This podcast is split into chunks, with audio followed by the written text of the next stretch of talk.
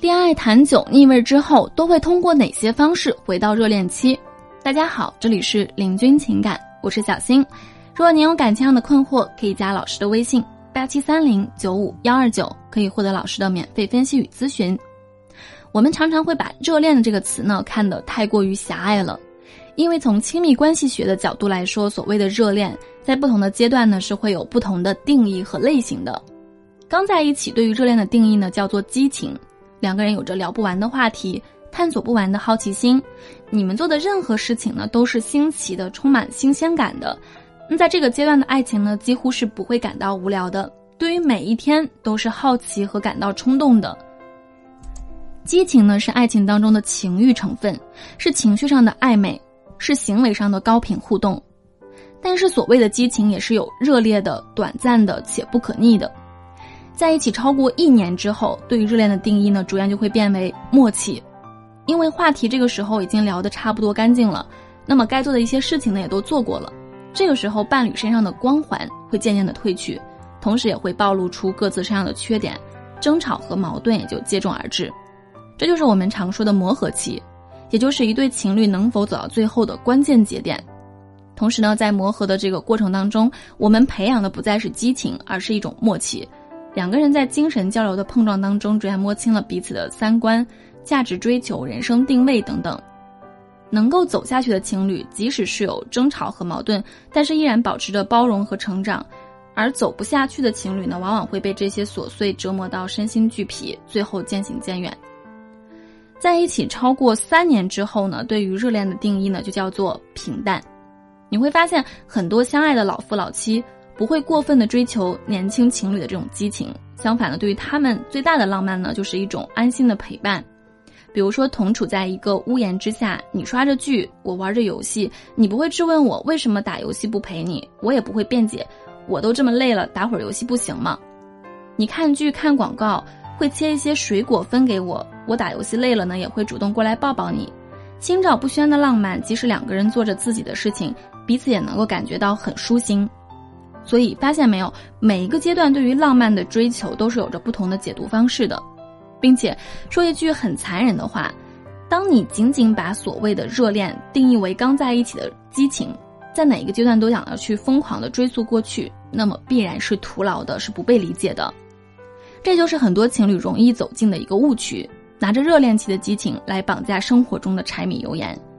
我们谈恋爱的时候呢，两个人叫做恋人，彼此身上都充满着好奇和冲动；而结婚了之后呢，两个人叫做夫妻，是在一起搭伙过日子，是一个由爱情转变为亲情的过程，并且每个人的接纳程度是有限的，你不可能对一件事物保持十年的冲动，也不可能对一段感情充满十年的新鲜感。那么，真正让你无法接受的，其实并不是平淡，而是你的幻想和现实当中呢是有落差的。所以，想要让一段感情，想要让一段爱情越谈越有味道，靠的不是激情，而是你自我的三次和解。第一，离开你的一部分幻想，接纳爱情的现实。爱情呢，其实并不是你想象当中的那样激情四射。过了热恋期之后，你还是要面对柴米油盐、子女教育。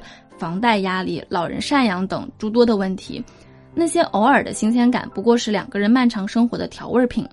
那很多人之所以过不下去呢，是因为把爱情想得太过美好了，并没有真正的爱过任何人，所迷恋的不过是自己幻想出来的爱情。真正好的婚姻是什么？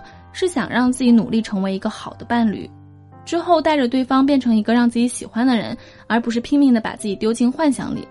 所以。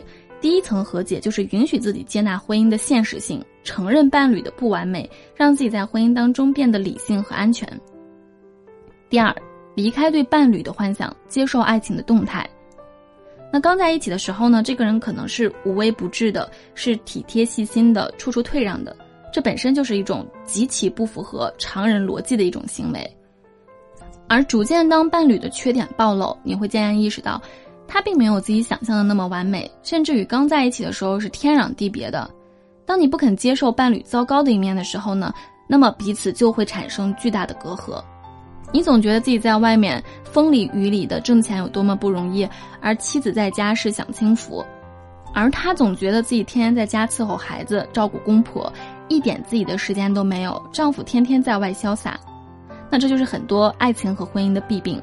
都觉得自己是伟大的，是付出的，而伴侣做的是微乎其微的，谁都不理解谁，谁也觉得自己一肚子委屈。两个人在婚姻当中呢，都把自己想象的过于伟大了。你永远看不到伴侣为家庭做了什么，只看到自己做出的成绩，只会指责伴侣为什么不如人意。那么随之而来的就是两个人的争吵和冷暴力。所以说，第二层和解呢，就是你要承认自己其实并没有那么伟大，伴侣也没有你想的那么糟糕。回不去的感觉，我们能做的不是死咬着不放，而是接纳。从某种意义上来说呢，当你们开始尝试着接受没有激情的爱情，两个人才能过渡到更高维度的亲情。第三。离开对于激情的幻想，接纳平淡才是热恋的浪漫。所谓平淡呢，其实并不是淡而无味，而是彼此都能以一个舒服的方式去爱着对方。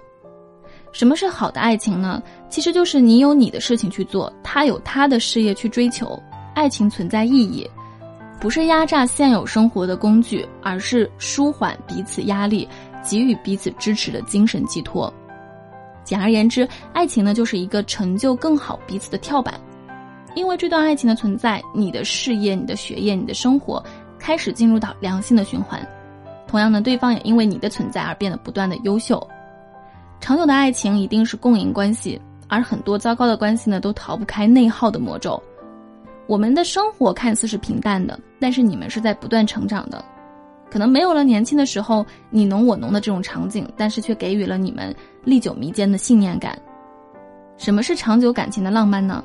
就是你半夜渴了，捅一捅旁边有人能给你递一下水；你病了，叫唤两声，有人能给你递一下药。就是这些看似平平无奇，但是回味起来都饱含岁月留下的爱意。所以呢，你想明白了吗？爱情在每一个阶段的表现形式，并非是一成不变的。每一个阶段的爱情呢，都有着独特的表现形式。我们永远不可能站在激情的高度去要求对方。所谓的新鲜感，其实是和旧人尝试新的事物，而不是一次次的和新人去体验旧的生活。